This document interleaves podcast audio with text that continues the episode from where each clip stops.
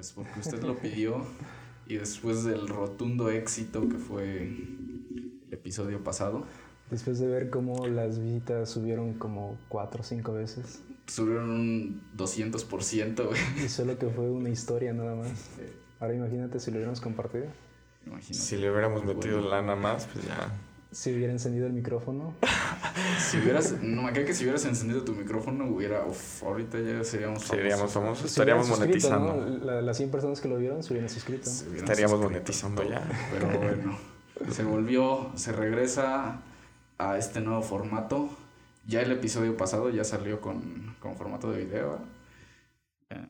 Sí, ¿crees? Pero no lo, no lo vamos a poner este para el miércoles y el otro para ah, el bueno, está bien. Digo, este ya es el primer formato de video. Digo, porque luego me lo me piden el video o que lo active y pues no me puedo bueno, pues ya quedó. Entonces, estamos estrenando formato ya. Este, ya hay calidad, ya hay producción. ¿Alguien compró luces? Este, se compraron las luces, se compró el arte.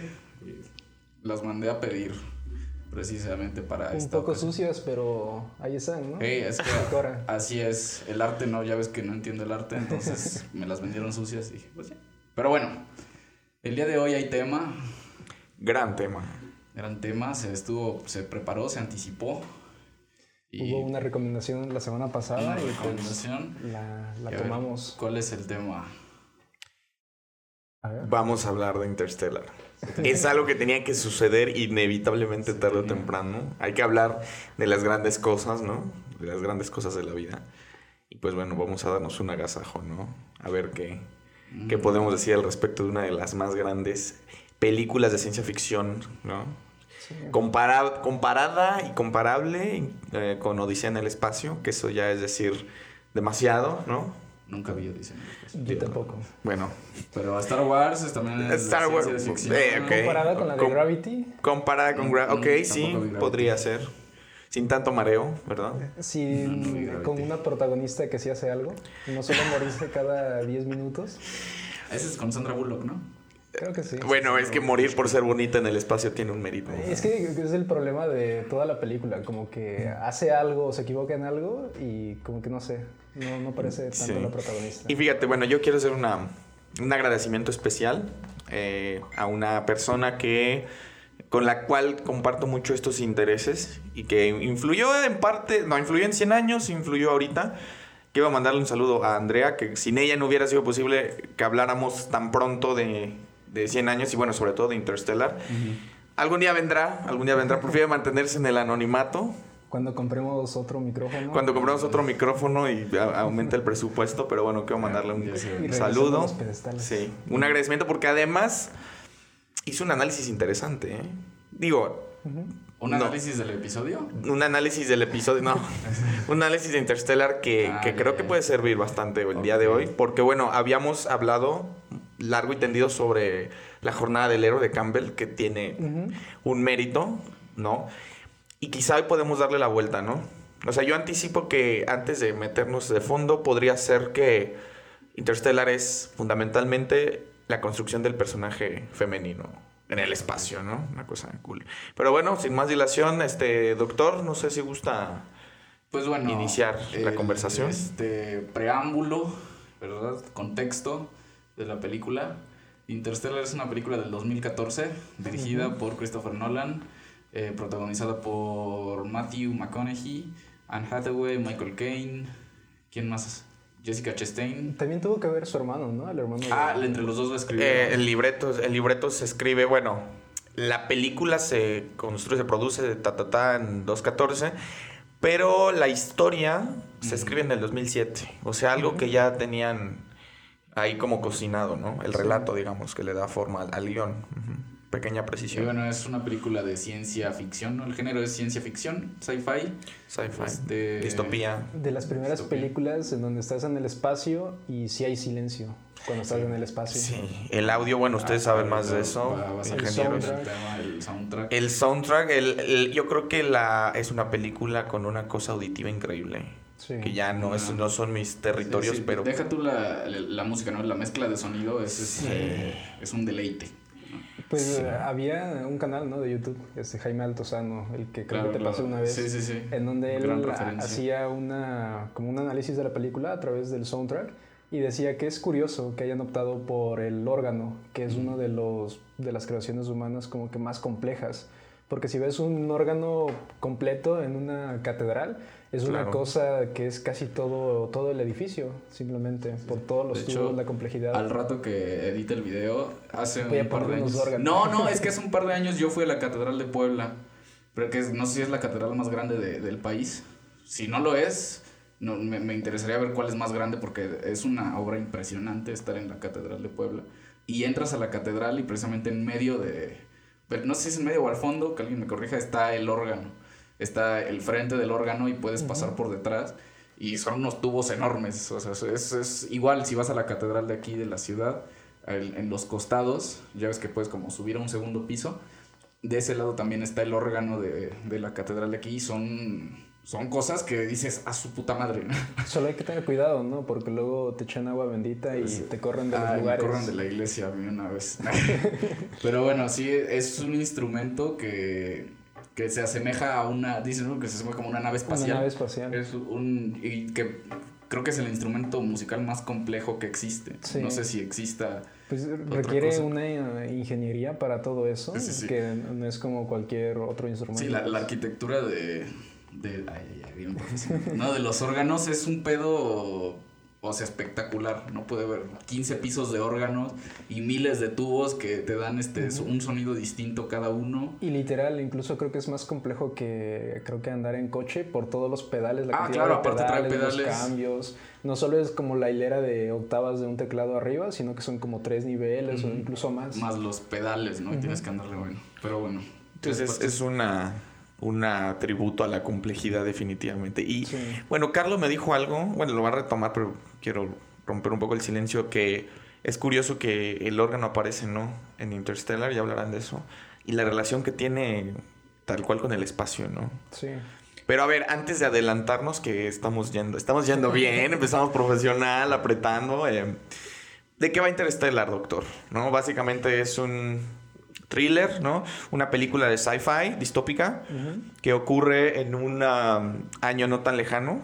Está ambientada en el año 2067 y resulta que, pues a través de algunos fenómenos entre los que debemos integrar eh, la, ¿cómo se llama? La contaminación, ¿no? Etcétera, etcétera. La Tierra está a punto de terminarse, ¿no? Esa es como la idea de Interstellar. Cambios climáticos, ¿no? Cambio climático, sí. No sé si, si, escucharon que se desprendió un hielo, dicen que del tamaño de Inglaterra o algo parecido, de la Antártica.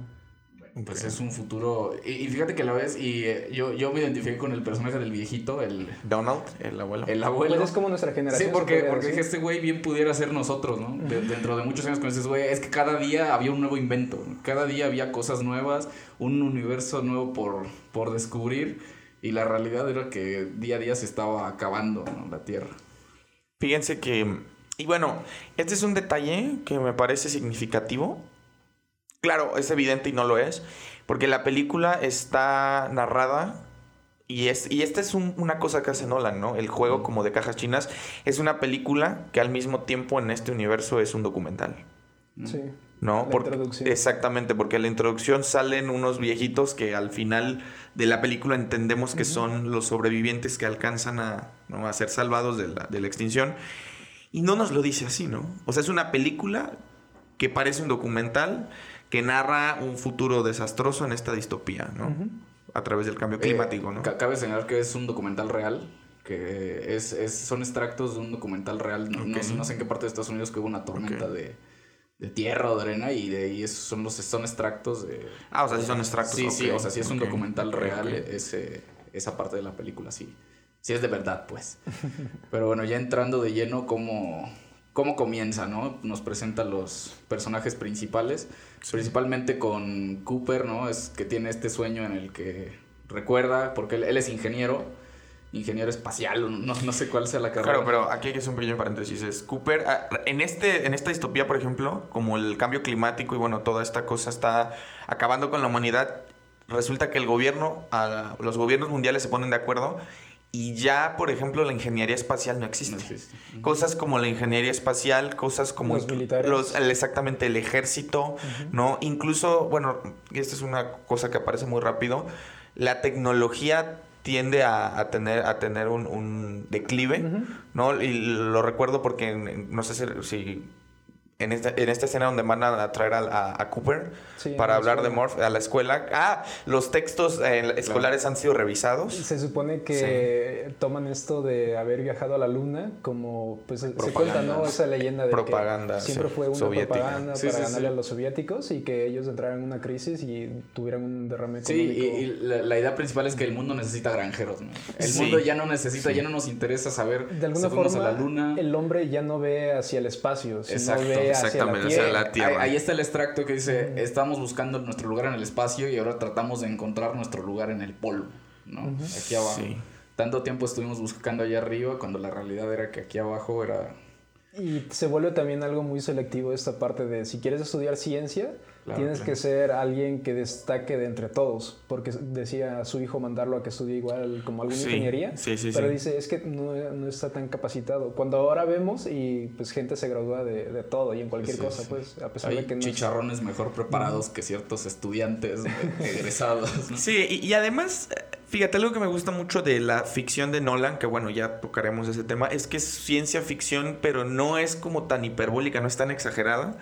Algo que, pude percibir es que, por ejemplo, los tiempos que maneja, porque bueno, normalmente en Star Wars no sucede esto de que agarran y, porque Star Wars empieza así, en una galaxia muy lejana, un elemento como muy común, muy fácil de hacer, es como ubicar la historia en un tiempo muy lejano, muy remoto, ¿no? Y Nolan, fíjense que en su brillantez, que creo que eso lo que hace es que su ciencia ficción no está tan alejada del contexto actual. Está unas dos, tres generaciones. exactamente, entonces la idea es muy, muy profunda, muy potente, porque es algo que dices, güey, es que esto sí podría suceder, ¿no?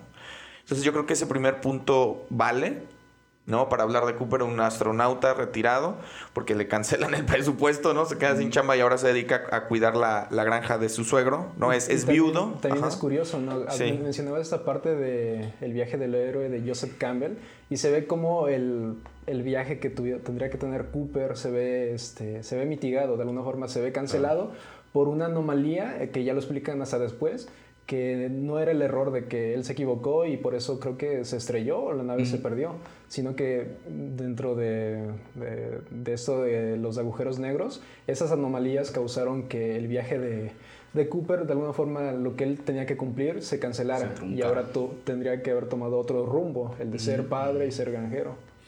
Ah, sí, claro, la, temporalidad también es muy importante y qué bueno que lo mencionas, pero en este esquema, pues bueno, el inicio de la historia es bastante predecible, si tú quieres.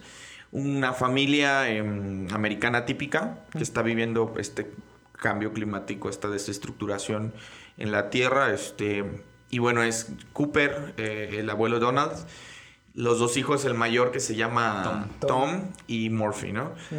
desde el principio de la historia hay un acontecimiento muy especial y específico que le va dando ciertos contornos y que no se va a resolver hasta el final, que es eh, um, muy al inicio de la película, recordarán que, que Morph, Morph, Murphy recibe, empieza a recibir como ciertos este, señales. señales. Ahora, eh, esto lo quiero decir ahorita porque se me va a olvidar. Algo que me llama la atención es que, y bueno, Carlos también y Jesper tienen un punto muy cañón con la música, que está voladísimo, pero la película empieza y tiene su punto más importante en, la, en el librero. No es cierto.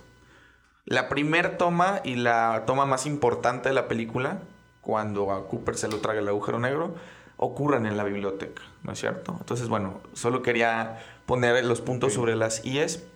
Doctor, ¿qué más podemos ver acá? Ok, yo algo que me di a la tarea de analizar en esta ocasión es a Morphy. Porque yo creo que es, el, es la clave de, de, toda la película. Y, y, mucho de lo que es Morphy tiene que ver con Cooper. ¿sí? Si ves a Cooper, Cooper es un personaje, este, desde el principio cuando le habla del fantasma, es escéptico. ¿No? Dice, si, si no existen los fantasmas, ¿no? Debe, tráeme como un proyecto, hazlo como un proyecto, ¿no? Tráeme un fundamento científico y luego hablamos, ¿no?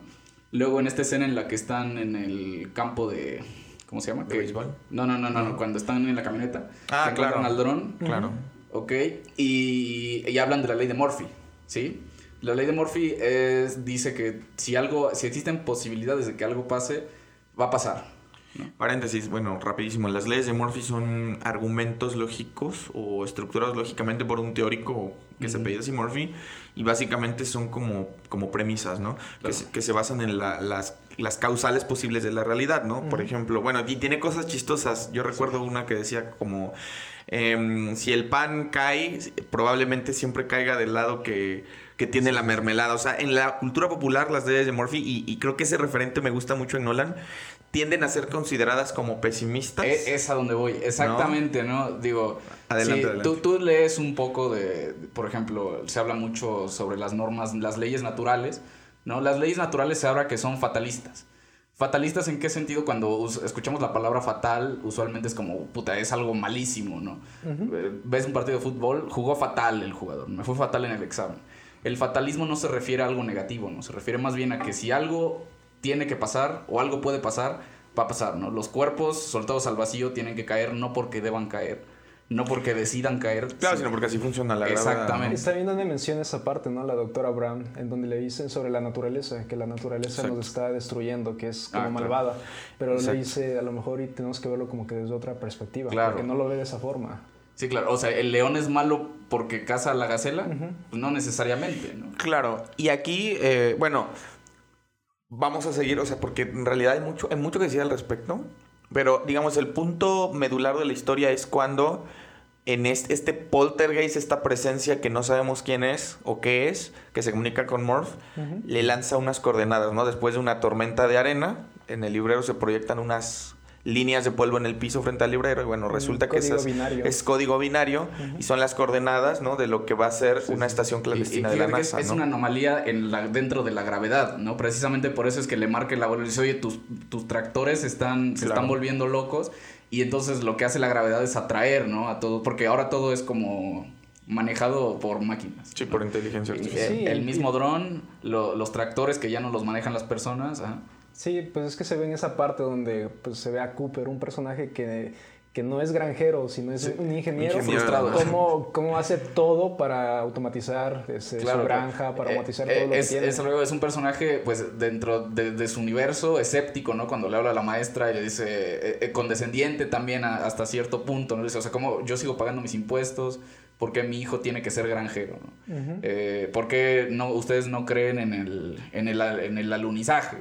Entonces es un tipo que le cuesta vivir dentro de su realidad y eh, Donald se lo dice, ¿no? Loco, naciste 40 años antes o 40 años después. O sea, naciste en el tiempo incorrecto. Sí. sí, sí, sí. Y fíjense, en ese sentido, yo siempre pensé que la... El personaje que, sostiene toda la narración y que construye el arco es Cooper, porque es un personaje muy bien logrado. O sea, si, si pudiéramos poner paso a paso los pasos de, de la jornada del héroe de Campbell, del cual ya hemos hablado, cumple muy bien todos los, los, requerimientos, ¿no? O sea, un personaje que, bueno, en este caso tiene un pasado brillante, que el día de hoy tiene una, el gran, la gran problemática de que ya no puede volar, ya no puede ejercer su profesión de ingeniero y astronauta, y de repente se ve con esta gran labor de, de salvar a la Tierra, ¿no? Pero em, en ese sentido hay un contraste muy fuerte. Bueno, a mí siempre me gusta ver los contrastes. Y es que pareciera que, bueno, que Cooper siendo este personaje tan redondo que representa la ciencia dura, ¿no es cierto? Porque además, si se dan cuenta, Cooper no tiene.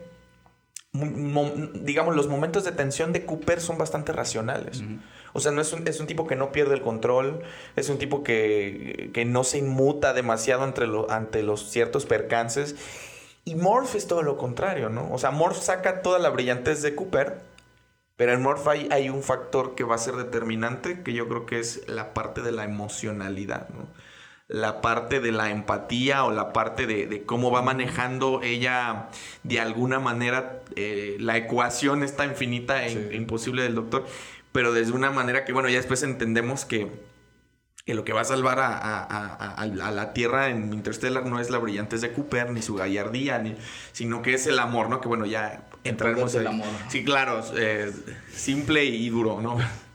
Pero bueno, entonces... Eh, el poltergeist, poltergeist, que manda el código binario y las coordenadas, llevan a Cooper y a Morph, que se va ahí de, incógnito a una estación clandestina de operaciones de la NASA, ¿no es cierto? Que incluso lo dicen, es el secreto mejor guardado de todo el mundo y es imposible que alguien haya dado con ese lugar.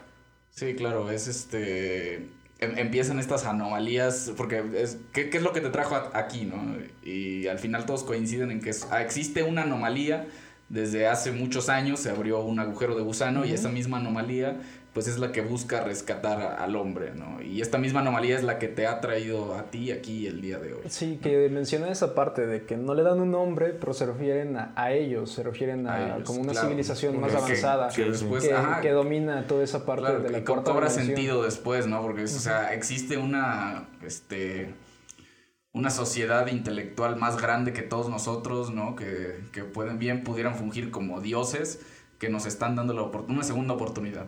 ¿No?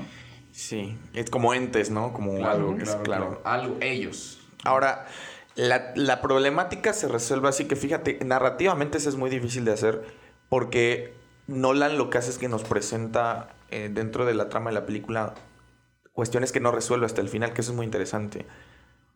Porque bueno, tienes un. Es, es, un gran pedo resolver, por ejemplo, lo del poltergeist.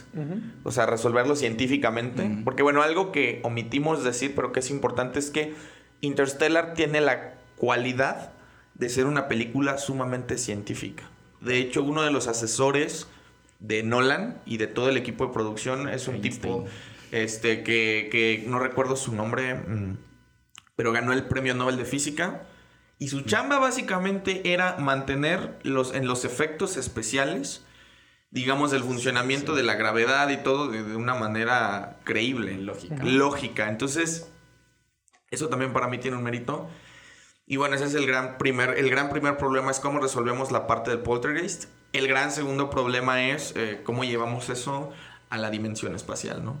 Porque bueno, resulta que ya en esta brillante actuación de Michael Caine, que se me hace una, el, este el, el, doctor, no se me hace, ¿cómo se llama? Brand. Doctor Brand. Doctor Brand. Y este, y bueno, toda la tripulación, pues nuevamente eh, Cooper tiene que volver, ¿no? A su chamba de astronauta. Y bueno, también hay otra premisa, ¿no? Que básicamente, no sé si me pueden apoyar aquí, hay cuántos, tres posibles, bueno, la idea es que hay tres posibles planetas, tres posibles planetas. Eh, había más, pero se supone que los que a los que alcanzaron a llegar fueron a tres, ¿no? Tres posibles planetas que ya están, donde ya hay personas de, de un, tripulaciones pasadas que ya están dentro de esos planetas y que mandaron una señal que son potenciales para, para la vida. Y bueno, este eh, en el nudo de la película, creo, que cuando termina el primer acto, que ya se suben todos a la nave espacial, ¿no? Ya queda esta. E, el personaje de, Murphy, ¿no? Que, comienza esta situación en el que la abandona, ¿no? Yo creo que es muy fuerte esta escena en la que le da el reloj.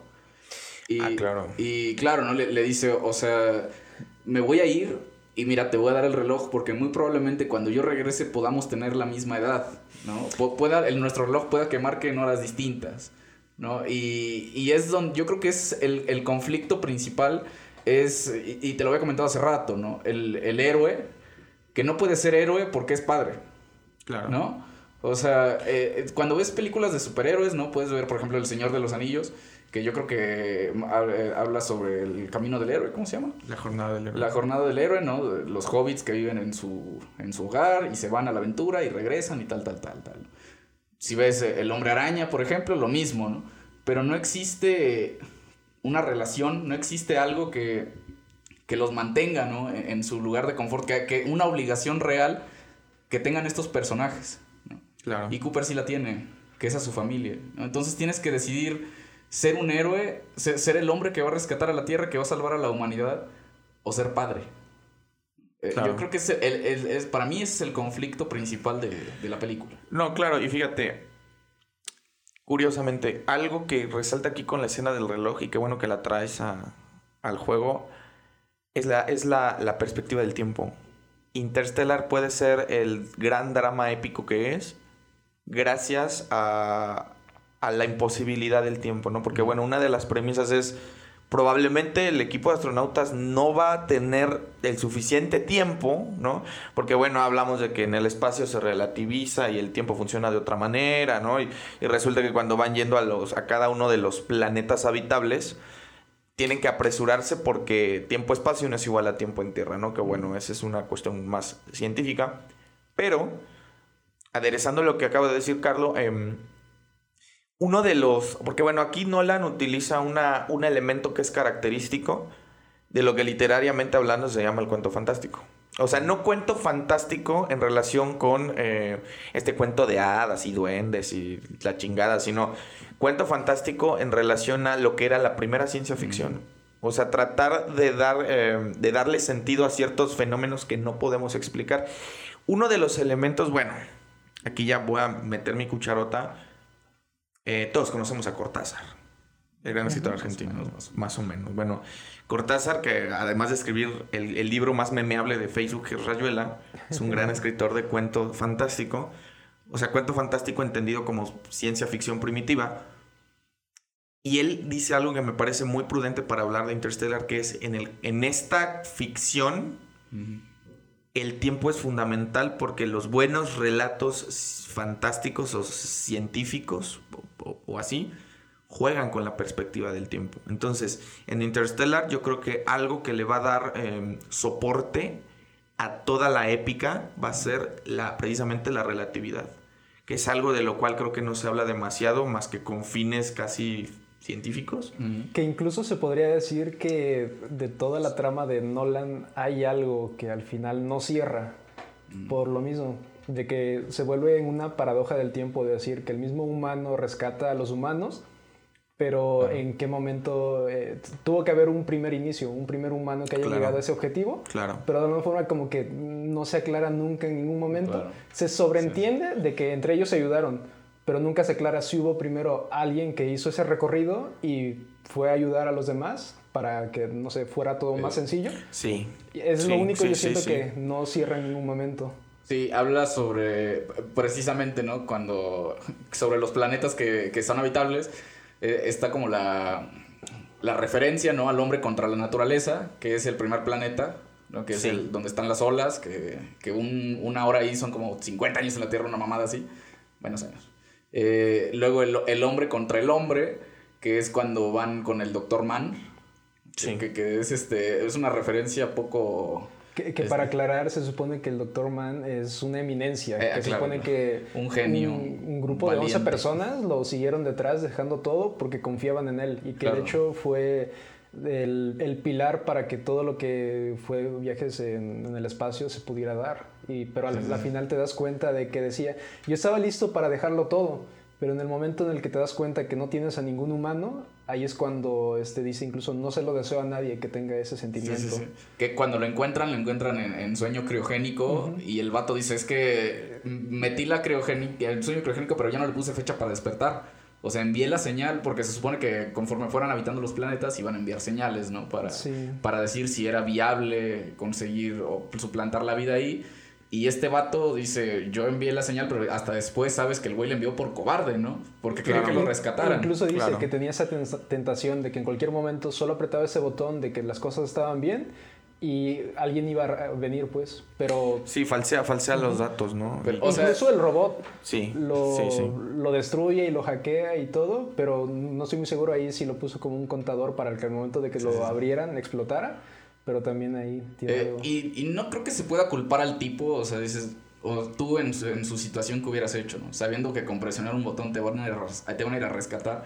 Ahí está el dilema moral, ¿no? De, de, a diferencia de Cooper que teniendo familia, ¿no? Sabiendo que está dejando algo en la tierra, el vato dice, bueno, si, si se me está llamando para esto, si he sido elegido, pues tengo que hacerlo, ¿no? Y, y este, el doctor Mann dice, bueno, en algún momento se quebró y tengo que enviar la señal porque si no me voy a morir aquí, güey. Y, también esa parte en donde hacen la decisión, cuando hacen la votación para ver a qué, cuál de los dos planetas ir, se, se decanta que la doctora Brown va porque está enamorada de, del doctor este, quiere ir al otro planeta, el doctor Edmund creo que se llama.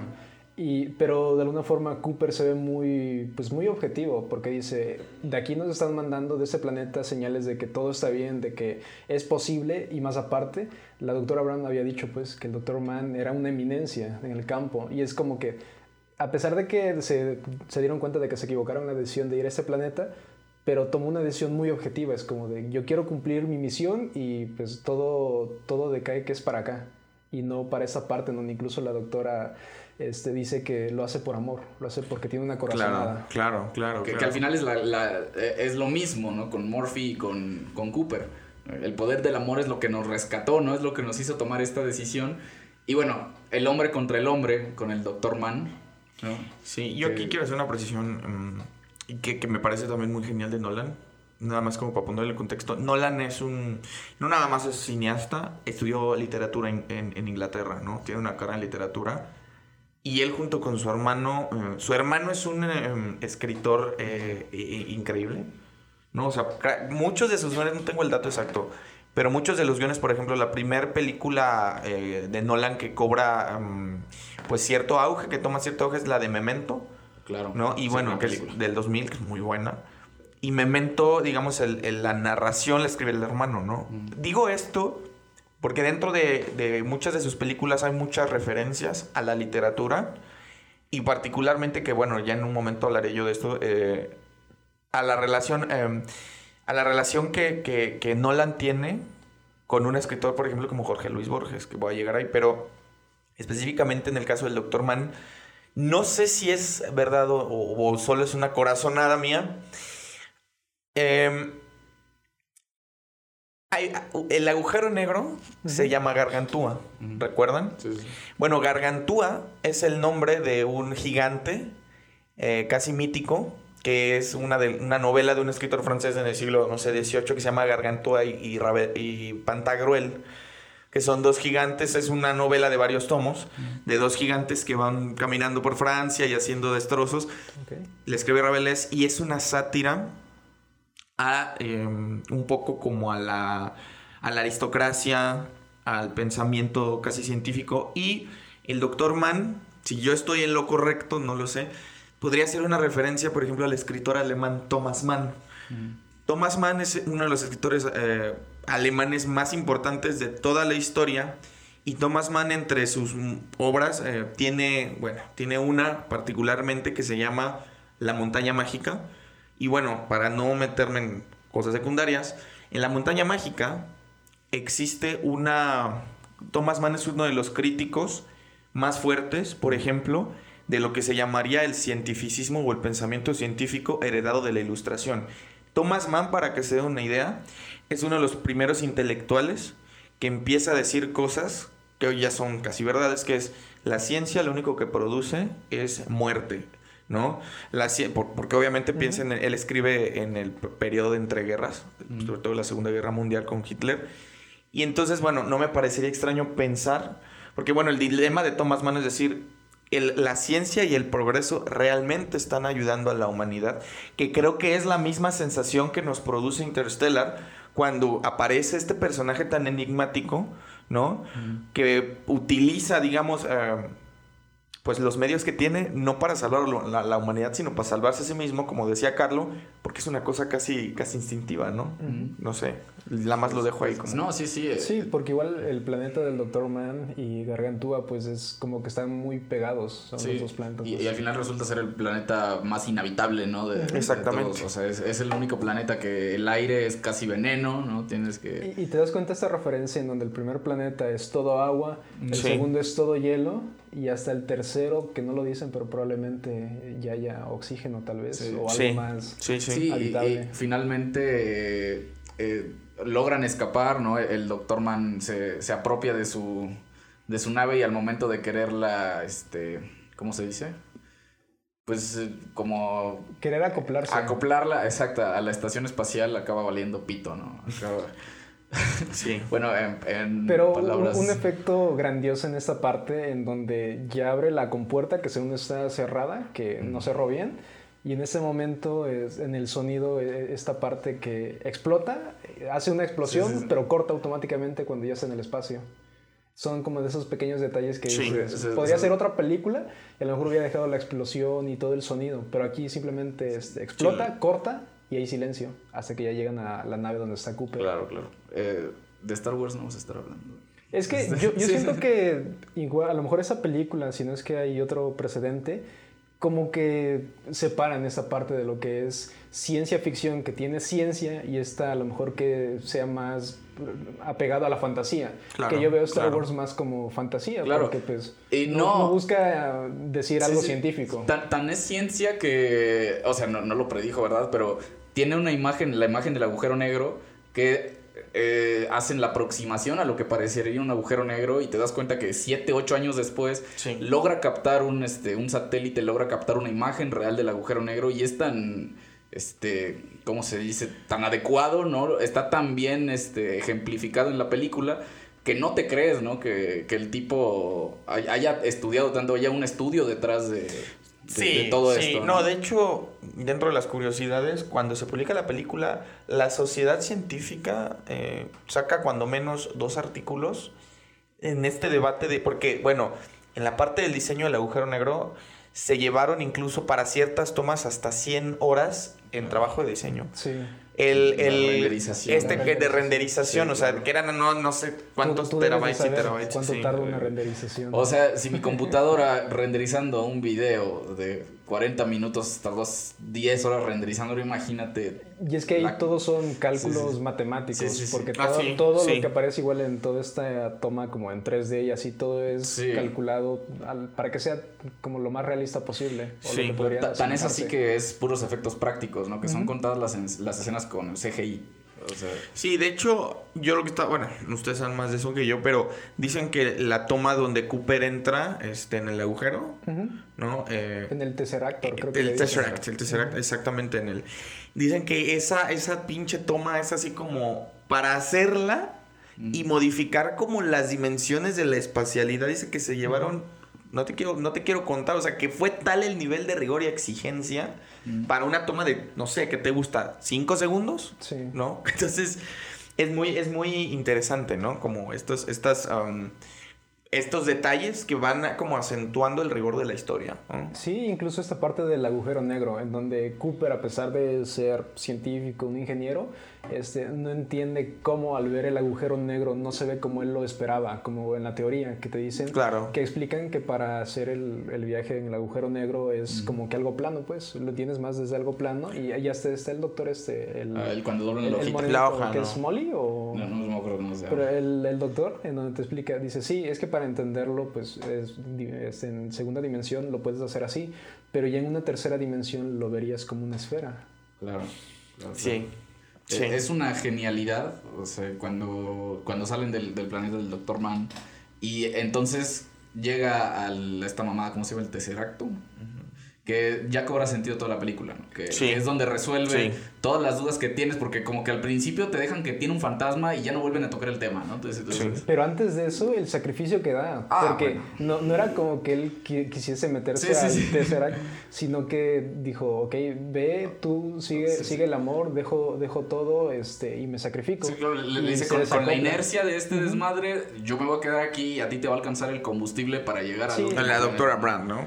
sí, a la doctora Brand, y le dice, la idea era que los dos fueran al planeta donde está el doctor Edmund, pero a la final dice, pues no le cuenta la verdad de que el combustible no iba a alcanzar para todo el viaje juntos, y más por el peso.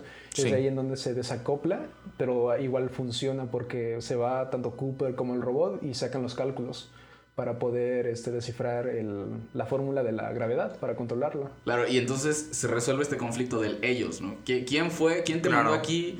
¿Quién abrió esta grieta interdimensional?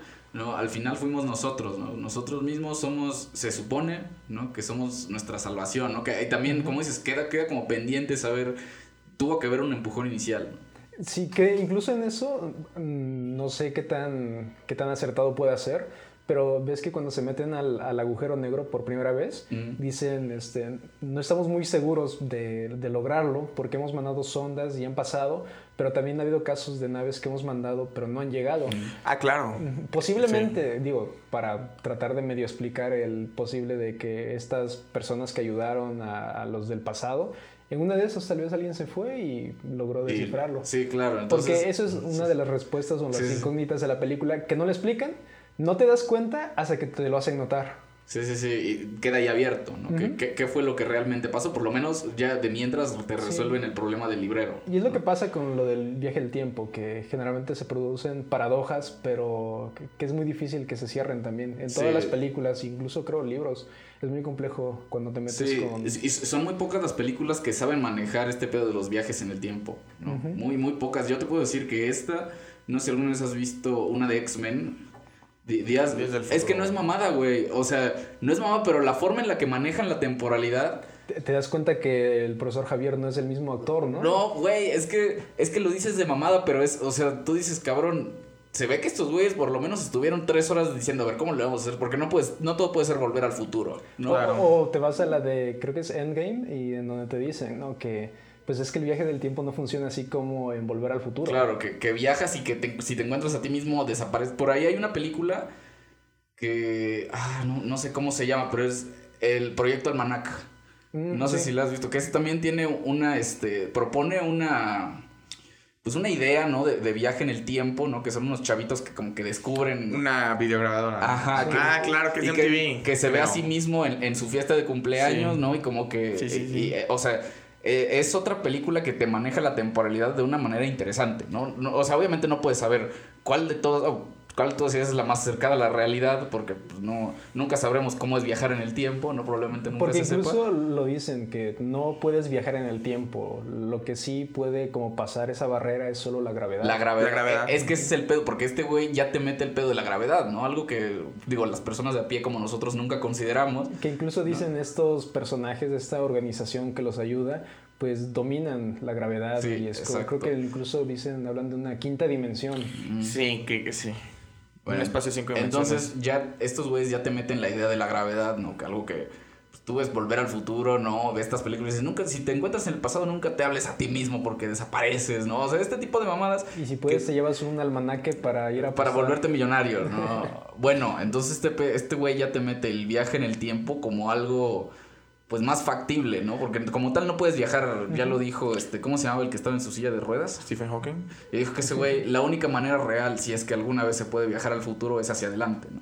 Hacia atrás no hay manera humana de regresar al pasado. Y estos güeyes dicen, bueno, existe el tema de la gravedad, que la gravedad puede trascender este... Que lo que te, te, ayuda es mandar mensajes. Claro. Mandas mensajes, pero tú físicamente no, no puedes, decir.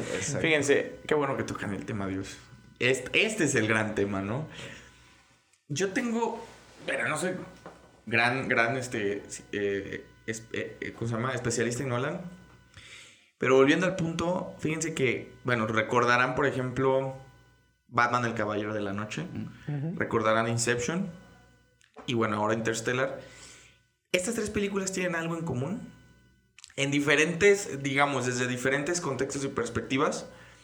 Pero algo que yo he percibido en el cine de Nolan es que de alguna manera me parece que Nolan está obsesionado con la totalidad, con el infinito, ¿no? Con poder verlo y saberlo absolutamente todo. Yo le comentaba a Carlos que, por ejemplo, en esta de Batman, ustedes recordarán que en un momento de la película, Bruce Wayne eh, le, eh, activa una, una máquina, un sistema, un algo, que hace que todos los celulares de Ciudad Gótica Sí, se sincronicen. Se sincronicen y puedan tener una imagen eh, simultánea de todo lo que está sucediendo. Un sonar, ¿no? Un sonar, como los murciélagos. Bueno, en Inception la idea va un poco así, pero en la, en la cuestión de cómo construir una arquitectura dentro de los sueños que pueda emular de manera eficaz a la realidad, ¿no? Incluso en esta parte, ya que me entiendes de eso, en Interestelar al final cuando ven que están viajando y se ve el planeta como una tierra que, que está como volteado, esfera, como un, dentro de un espiral, ¿no? Sí. No lo encontré, pero eso también viene parte de como de, de un arquitecto, ya sea un físico o así, que pensaron en cómo sería cuando controlaran la gravedad. Sí. Luego en la edición de video te doy el nombre, pero ahí viene el, como el prototipo y es lo mismo que, que, lo ponen en la película, el, tal cual. Sí, no, y eso me hace pensar y hablé, ¿no? Eh, Nolan es gran aficionado, y él lo dice, o sea, él lo dice así tajantemente, es gran aficionado de Borges, Jorge Luis Borges, ya haremos un apartado. Pero bueno, Borges tiene la característica de que él es el, si no es el primero, al menos sí es de los primeros, que empieza a hablar de lo que después se va a convertir en la ciencia ficción. Solamente que, bueno, Borges, estamos hablando de que él empieza a cobrar fama en los años 40, ¿no? la, la, la protociencia ficción de Borges todavía está muy relacionada con lo místico, con lo... Por, por, la época, si tú quieres, pero bueno, Borges tiene un cuento muy bonito, no sé si lo han escuchado, si lo han leído, se llama El Aleph. Ok. Ok. El Aleph básicamente es un cuento donde se describe un objeto que es básicamente una esfera tornasolada, una esfera, desde la cual se ven todos los espacios y todos los tiempos. ¿Ok? Lo curioso del asunto es que para mí eso está muy presente en, la, en la narrativa de Nolan. O sea, un objeto o un fenómeno físico que sea con el cual uno sea capaz de tener contacto con la totalidad, que es el sonar de Batman, que es la, estructura en los sueños en Inception. Y en Interstellar me parece muy evidente que Gargantúa, bueno, sí, Gargantúa, Tesseracto, ya me pierdo, es esta representación. Cooper puede mandarse mensajes a, sí, bueno, puede mandarse mensajes a sí mismo, Ian Morph, porque tiene acceso a esta representación, porque además es muy esférico, si dan cuenta. Es como una cosa como muy esférica, como muy... De hecho, yo estaba pensando, estructuralmente la película de Interstellar, si tuviera una forma, la narrativa es circular. Sí. Porque va resolviendo todos los vericuetos, todas las problemáticas en el momento en el que menos esperamos. Desde la escena del documental. Sí, exactamente. detalles muy pequeños que hasta el final, como dirían, este, todo vuelve a cerrar, ¿no? Todo, cierra. Todo, cierra y tiene una explicación de alguna forma. Claro, es algo que toma, o sea, lo dices y es cierto, ¿no? Ves esta, la misma representación en Watchmen, por ejemplo, ya lo habíamos hablado aquí. Ah, muy sí, claro, claro. El Doctor Manhattan es un ser, eh, eh, como dices, ¿no? Que es capaz de ver todo, la totalidad de todas las cosas. Sin embargo, no es algo que él pueda manipular. No puedes manipular el estar allá, en el pasado, en el presente, en el futuro, más que dentro de, de entendiendo esta totalidad, ¿no? Y al final yo creo que es, dices, es eh, la historia de, de, Cooper cierra perfecto, pero no cierra hasta con Morph, ¿no? Porque Morph claro. es el personaje, es el héroe real, ¿no? Digo, sí. lo puedes ver de manera culera porque no, no, no, Cooper es, es, un vato que ve la oportunidad de irse y a la primera se va, ¿no? El tipo se va a salvar al mundo, se va al espacio y, y ves todo y, quién se queda en la Tierra, ¿no? ¿Quién, Morph eh, vive toda esta situación de que el mundo está valiendo verga, no que pierdan a un sobrino, su hijo, este Tom pierde a un hijo, ¿no? Y entonces ves la situación y al final cuando Cooper regresa, le dicen que la estación espacial tiene su apellido, ¿no? Y, él piensa que es por él, en honor a él, cuando la realidad quien descubrió, quien descifró el código, quien estuvo ahí, quien hizo todo ese desver, quien acabó resolviendo la ecuación, que, es una promesa que le hace el doctor. Dice, para cuando ustedes regresen, la ecuación yo, la, yo ya la habré resuelto. Claro, y eso nos lleva también a un punto muy amargo, que es el doctor sabía que la ecuación no tenía, una respuesta posible y lógica. Y aquí Carlo creo que acaba de dar en el blanco porque es que realmente el héroe no es Cooper. No. O sea, fíjate, yo lo pensé, bueno, no es mi idea, es idea de, es idea de Andrea. Andrea es esta ente secreto que está detrás de nosotros manipulando la circularidad. en la quinta dimensión. En la quinta dimensión, moviendo el librero. Nos está mandando ahorita un mensaje. Un mensaje, no. Pero es que realmente la jornada del héroe debería aplicarse también para Morph. Porque Cooper termina siendo una herramienta de Morph. Claro. Y no, no al revés, ¿eh? No, no al revés. Exactamente, Porque no al revés. Tú crees que es al revés, tú crees que Morph es la herramienta de Cooper para resolver. Sí. Y es al revés. Sí. Y si te pones a pensar ese detalle de, de, las anomalías, te das cuenta que los personajes femeninos, que son dos los que destacan, tanto la, doctora la, la doctora, como, sí, qué bueno que lo mencionas. Como esta Morph, son eh, eso que, que, es distinto a, a, estos hombres pues que aparecen en la película y son los que de alguna forma ven el panorama desde otro punto y ayudan de alguna forma, ya sea porque estaba enamorado del doctor Edmond, se va a otro lugar y se da cuenta de que pues algo ya se estaba este, preparando, una civilización o algo se estaba preparando. Y del lado de Morph, incluso le dice, ¿por qué al doctor, este, el doctor Brown le dice, ¿por qué sigue viendo la, ecuación de la misma manera? ¿Por qué no la ve desde otro punto de vista? Si la viera desde otro punto de vista, y es aquí donde el doctor Brown le dice, este, eh, que, la deje de molestar, porque ya, ya está grande y porque le va a hablar sobre, sobre el proyecto que ha sido toda su vida, a como a que corregirlo, ¿no? Como una persona que, que no quiere cambiar de opinión. Y hasta que ya Morb se da cuenta de cuál es pues la el resultado para su ecuación se da cuenta que era como que desde otro punto de vista para ver toda la ecuación. Claro, entonces al final el héroe es Morph. sí, claro. No, no, es, este, no, no viceversa. Y es Morph, y, fíjate, a la doctora eh, Brand eh, creo que no se le da el mérito que debería, porque siempre es vista como, bueno... Porque mató a un astronauta, ¿no? Ajá, exactamente, o sea, se ve como un personaje gris, ¿no? Que tiene ahí... Pero realmente yo creo que Morph y la doctora Brandt son representaciones muy buenas como que de la idea de Nolan. O sea, fíjate, Nolan es un tipo tan inteligente que dice voy a hacer una película totalmente cientificada y cientificista para demostrar que hay, hay eh, variantes que no podemos controlar desde esa rigidez, ¿no?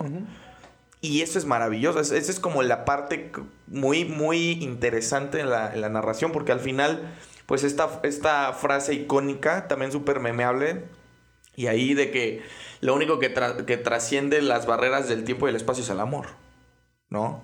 Y estos dos personajes femeninos le dan esta articulación posible. Porque al final de la historia, Cooper tiene la misión de ir por la doctora. O sea, hay como un contraste entre el. Porque el amor al final se traduce en esperanza. Y la esperanza al final también se traduce, se traduce en esta resolución de poder salvar a la humanidad. O sea, entonces es como una manera muy estilizada de salir de la caja, ¿no? No sé. Sí, y es, no, no es la reivindicación de los personajes femeninos, ¿no? Sino que son, los personajes femeninos son la llave, porque tú lo dices, lo, lo dices al principio, Cooper es un personaje muy cuadrado, ¿no? Él toma decisiones en base a cuáles son las posibilidades de que este pedo salga bien. Si lo ves como una analogía, tal vez esto, pues, estas dadoras de vida, por así decirlo porque a fin de cuentas el hombre a lo mejor da su parte, pero pues la mujer... no, y, los y estos personajes son la clave porque son los personajes que actúan desde el corazón, ¿no? Es decir, güey, este, yo tengo la esperanza de que en este planeta va a haber algo, ¿no? Con el, con el Doctor Man, que les, les va de la verga, sí les va de la verga, ¿no? Pero de no haber sucedido, de no haber tomado esa decisión, nunca se habría llegado al librero, ¿no? Nunca se habría llegado a esta escena, ¿no? Cooper de igual manera cuando regresa, mucho tiempo después regresa a su librero y ve que en el reloj deja la clave para poder este para resolver la ecuación. Entonces son cosas que son los únicos personajes que actúan desde una emoción. Porque el mismo doctor es cuadrado, ¿no? Dice, o sea, yo voy a resolver esta pinche ecuación y al final la ecuación no tiene manera de ser resuelta, ¿no? De la forma en cómo él lo Claro, y, y, entonces es eso, ¿no? Son, son los personajes que, que, si lo ves de esa forma, pues son los personajes héroes, ¿no? De la película. El personaje que, que, los personajes que sirven, que no son la herramienta del personaje que creemos que es el principal, que en este caso es Cooper, sino viceversa, ¿no? Y Morph que, que, que al final regresa, vuelve a ver a su hija y ya está viejita, ¿no? Ya es este... No, no regresa cuando le dijo que iba a regresar, sino, sino mucho tiempo después, y acaba ella siendo quien obtiene el reconocimiento, ¿no? Sí. Sí, porque también hay una parte... Mm, y no, no sé, quizás esta es una lectura que yo tengo. Pareciera que Cooper, porque al final este gesto de que la estación se llame Cooper y que Cooper, digo, obviamente no lo sabe él, pero también nos hace pensar que el móvil del héroe a veces no funciona para todas las problemáticas. O sea, el camino del héroe funciona, sí, sí, sí, sí, pero se reproduce, sí. Pero yo creo que aquí trata de darle una vuelta de tuerca. ¿No? O sea, como que es una idea como de que Cooper es nuestro impostor, ¿no? Uno, uno todo el tiempo está focalizándose en este personaje. Porque además estamos condicionados así, o sea, los grandes personajes, son contados los personajes femeninos que tienen esta, este proceso de metamorfosis a través del arco narrativo, ¿no? Entonces a mí sí, sí creo que la jornada del héroe o de la heroína en Morph se cumple a cabalidad, claro, con sus bemoles, pero otra cosa interesante es que Morph no necesita, y eso también me parece muy cool, Morph no necesita hacer como toda la travesía para demostrar que es una heroína, ¿no? Y que puede salvar a la humanidad. Eh, bueno, es una, lo puedes ver, digo, si alguna vez han jugado The Last of Us, que el, personaje con el que tú juegas todo el juego es el hombre. ¿no? Es el hombre, pero. Y el personaje que, que es. Eh, bueno, piensas que es el personaje principal, es el personaje masculino, ¿no? El hombre adulto que sirve como figura paterna para.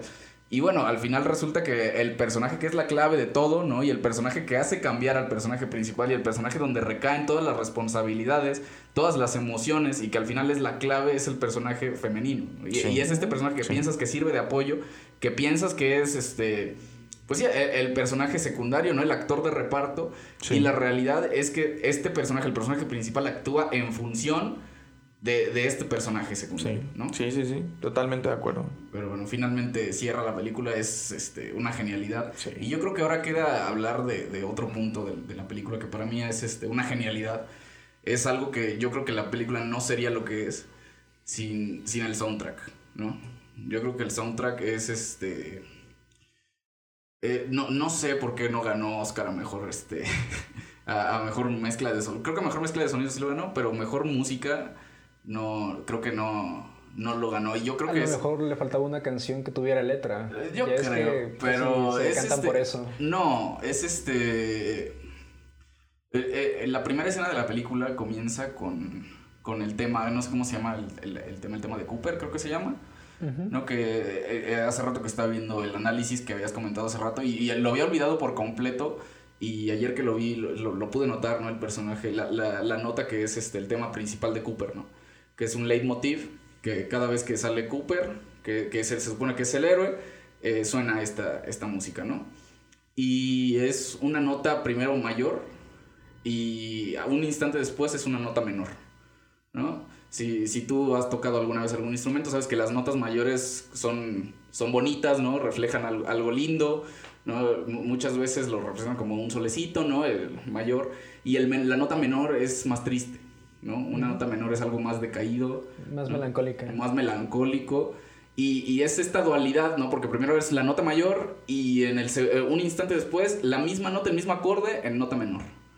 ¿no? Y digo, yo, lo puedo decir como la dualidad que tiene este personaje para ser el héroe, pero que no puede serlo, ¿no? Totalmente de acuerdo. No, no, no, puede ser el héroe porque tiene una responsabilidad aquí. ¿no? Eh, es, el, es el tema de, de Cooper. Y a lo largo de la película nos van presentando más, este, más este, temas, que, que, es el, el, tema principal, que ya, ya, o sea, creo que es el tema más, más choteado, ¿no? La, la, canción más choteada que existe de, de, soundtracks de películas. Pero es, es tan, o sea, yo no me canso de escucharla, pues, porque es una genialidad. Porque tú la escuchas y la puedes escuchar mil veces y sientes esta melancolía. Bueno, no sé melancolía, esta sensación de, no sé, eh, eh, este mismo video análisis dice que cuando Christopher Nolan eh, va a producir la película, va a comenzar con la película, le manda mensaje a Hans Zimmer, que por cierto olvidé decir lo que es el este...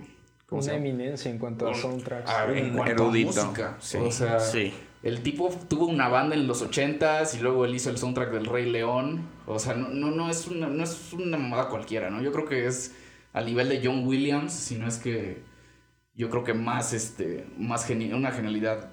O sea, un genio, ¿no? Y le, envía una nota y le dice, sin contarle de qué va a tratar la película, sin contarle cuál va a ser la trama principal, sin decirle que va a ser ciencia ficción, sin decirle que va a ser un güey que se va a ir al espacio, y dice, un hombre que tiene que dejar a su familia por trabajo. Porque al final lo que Cooper hace es, parte, es una chamba, ¿no? El tipo es repartidor de Uber y se va. Entonces le, dice el güey que, que, que quiere que componga algo en función de, de esa nota, ¿no? Un hombre que tiene que dejar a su familia para, ir al, para irse por trabajo. Y entonces nace este, este tema que, ah, no, sé, no, recuerdo el nombre del tema, la verdad, este, no, no, no, me acuerdo cómo se llama, pero es una genialidad. ¿Cuál tema, el principal? El, tema principal de la película. Cornfield Chase. ¿No es ese? No, el Cornfield Chase es el, el, que es como de suspenso. No, es Cornfield Chase. bueno, no sé. Bueno, Total. Le, dice Christopher Nolan que escriba, que, que cree esta, esta canción, esta música.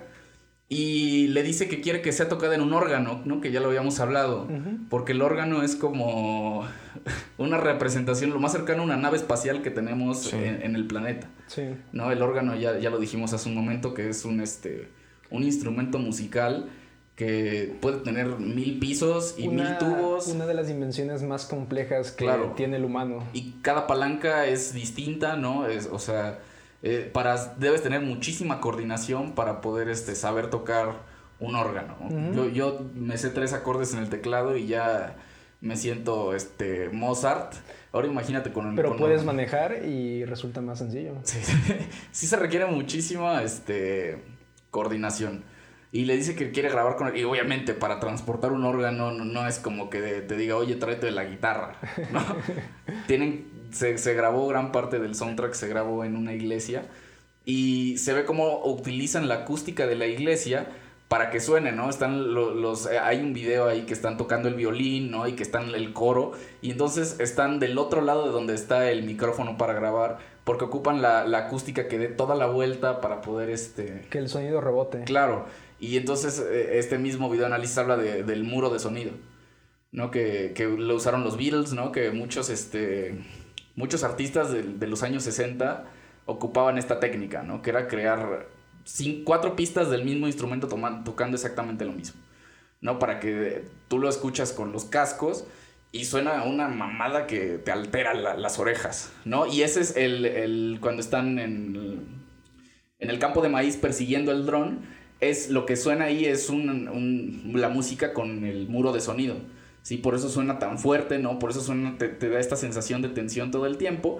Incluso cuando están en el transbordador espacial, cuando van a subir al espacio, suena, suena lo mismo. Y justo en ese momento, cuando llegan al espacio, y es lo que estábamos hablando hace un momento, ¿no? Cuando hablabas de la explosión, como ya no suena nada, de un momento para otro, cuando por fin llegan al espacio, el sonido se apaga. Se apaga. ¿no? Rompen con el, con el muro de sonido y, o sea, son tantas técnicas que el tipo es un genio musical. Sí. O sea, no, no hay otra manera de describirlo. ¿no? Y no es este. Porque no son leitmotivs como tal. No, un leitmotiv son estas notas musicales que suenan o que son características de un personaje o de un espacio en, específico. Que lo un ejemplo muy fácil yo creo que sería el de el de Hobbit, el del Señor de los Anillos, en donde se escucha cuando empieza la película. Claro, no, por ejemplo, el leitmotiv de, del Anillo Único de Poder es, es el tun, tun, O el de Star Wars, el, de, la Marcha Imperial. Claro, ah, cuando, cuando aparece, claro, yo creo que ese ejemplo es mucho más este, práctico. Cuando aparece Darth Vader en todas las escenas siempre suena la Marcha Imperial, ¿no? Entonces, e, esta película no es como, no, no utiliza como tal el leitmotiv porque yo creo que es este el leitmotiv es más asociado a un personaje en específico, ¿no? Pero en este sentido lo asocia al, al problema. Yo ahí quiero hacer una aclaración. Yo creo que no hay un leitmotiv porque creo que Nolan lo ve. bueno, esta es una idea mía, ¿no? Ve a los personajes como una unidad, ¿no? Como una especie de organismo vivo y el, y el individualizarlo de esa manera también yo creo que rompería un poco con el esquema de la narratividad, o sea, de cómo se va contando la historia. Y, y, también yo creo que si hubiera un leitmotiv, por ejemplo, para Cooper o para Morph o para, ¿no? Este, yo creo que se rompe como esta idea de sincronía o esta, o esta idea que se resuelve de la cual ya hablábamos de descubrimos al héroe, ¿no? Yo creo que más bien me gusta pensar que el tema es característico y no pensamos solo en un personaje, pensamos en toda la película, ¿no?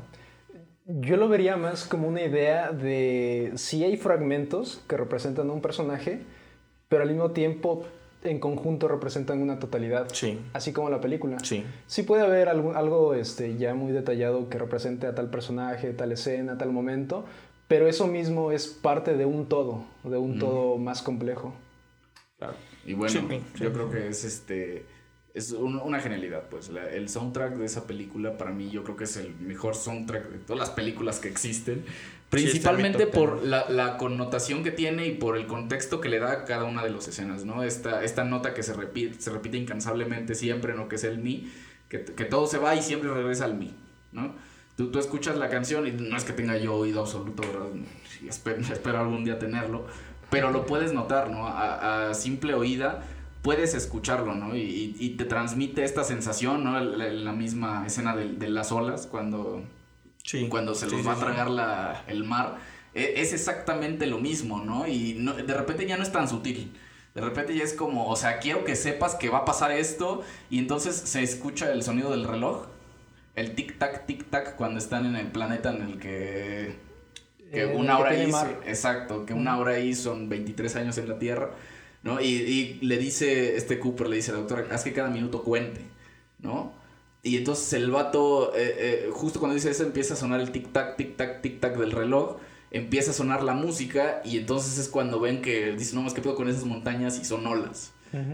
Entonces todo tiene, tiene un significado, pues, ¿no? Le da un contexto. Yo creo que la música no, no es nada más este, para musicalizar, vaya la redundancia, el, la película, ¿no? Como, como muchas ocasiones, sino le da un contexto distinto, ¿no? Le da, yo creo que no, no se puede disfrutar la película si no disfrutas, si no comprendes, pues, o si, si no pones atención al, al soundtrack que está, de lo que está aconteciendo. Y bueno, no sé qué más quieran agregar a, al episodio. No sé cuánto llevamos ya un...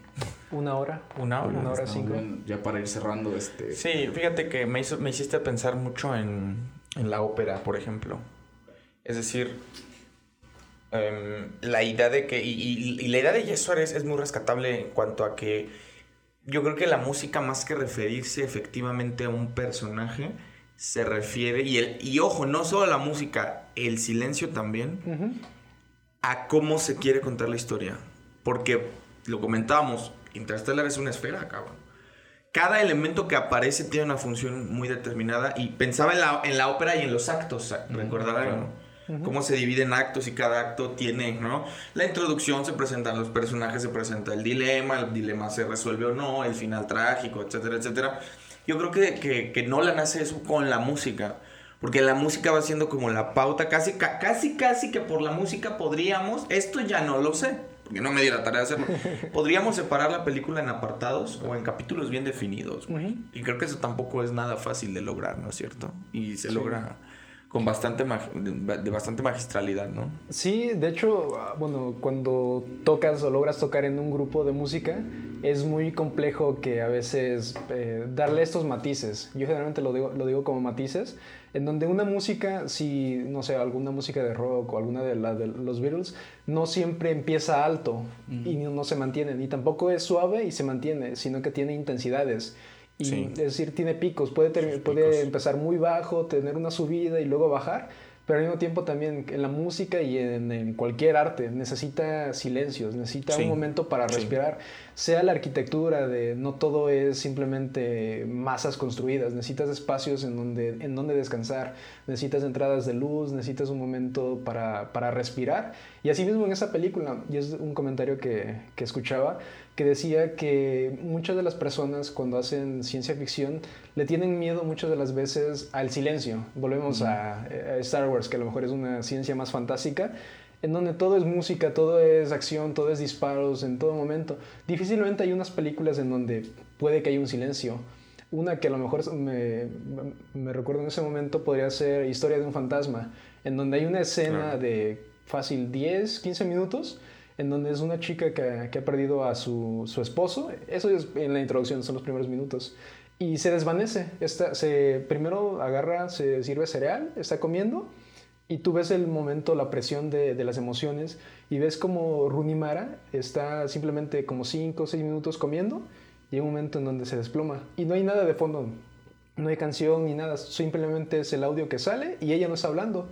Y tú ves simplemente cómo se desvanece, cae en la cocina y ya, es una de, para mí, yo siento que de las escenas mejor hechas porque refleja esto, de no todo es esto de corte y continuidad. Muchas de, las veces le tienen miedo a eso de, de, dejar un video o una escena como que muy larga. Y ah. los que lo, lo, hacen se los considera como una obra maestra, escenas en donde el actor este, eh, interpreta o, hace un papel y simplemente es un monólogo, son muy complejos. y en este caso, Interestelar, eh, las pausas son la clave. Claro, no, sé si alguna vez han visto la película de The Sound of Silence, de un vato que se queda sordo, que, se, que es baterista y se empieza a quedar sordo. Eh, gran película. Y gran parte de la película es el vato luchando por, este, por no perder la audición. Y hay tramos de 20, 20 minutos de película, perdón, en que no hay un solo sonido. O sea, no, más bien no hay una sola vocalidad, ¿no? No es gente hablando. Eh, son todo, todo, toda la gente haciendo sus cosas eh, con lengua de señas, ¿no? Moviendo las cosas. Y es como dices, o sea, el pedo es saber manejar el silencio. Sí. Porque, porque como dices, ¿no? Grandes películas de ciencia ficción eh, el enfoque es más que el ritmo, ¿no? Siempre mantener un ritmo arriba y que siempre esté pasando algo y que siempre haya desmadre, ¿no? Y que siempre haya ruido y que siempre haya vergazos y que todo esto vaya acompañado de una banda sonora comercial, ¿no? Y en este sentido es, es una película, esta es una película obviamente muy comercial, pero sabe manejar eh, el ritmo, o sea, no te pierdes, pues, ¿no? no, no, no pierdes la atención en un solo momento porque precisamente te da estos descansos como esa parte en donde yo creo que es la escena en donde alguien ve la película y siempre llora, cuando después de haber estado en este planeta, pasar creo que no sé, 40 años o cuántos años, y se da cuenta de que tiene mensajes, mensajes que le habían llegado.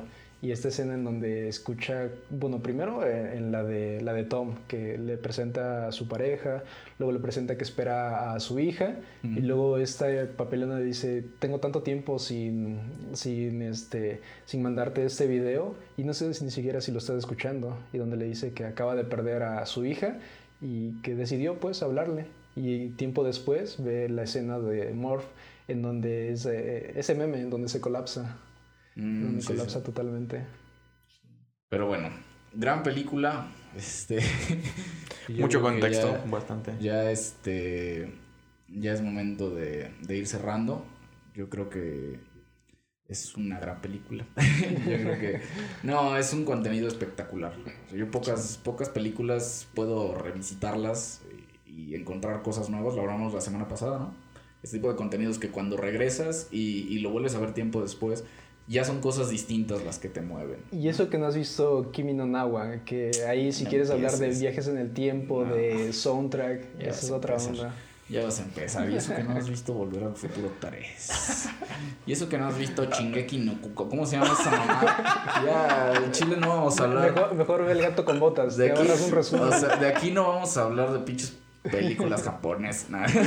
Akira. No, eh, apenas vimos una película que también está muy buena de, de, de una como Your Name, que también maneja la temporalidad bastante. Es la que te digo, Your Name. Esa película también está muy buena. Y esa, si escuchas el soundtrack, yo esa siempre la recomiendo. Tienes que verla tres veces. Una la ves así nada más para darle el vistazo rápido.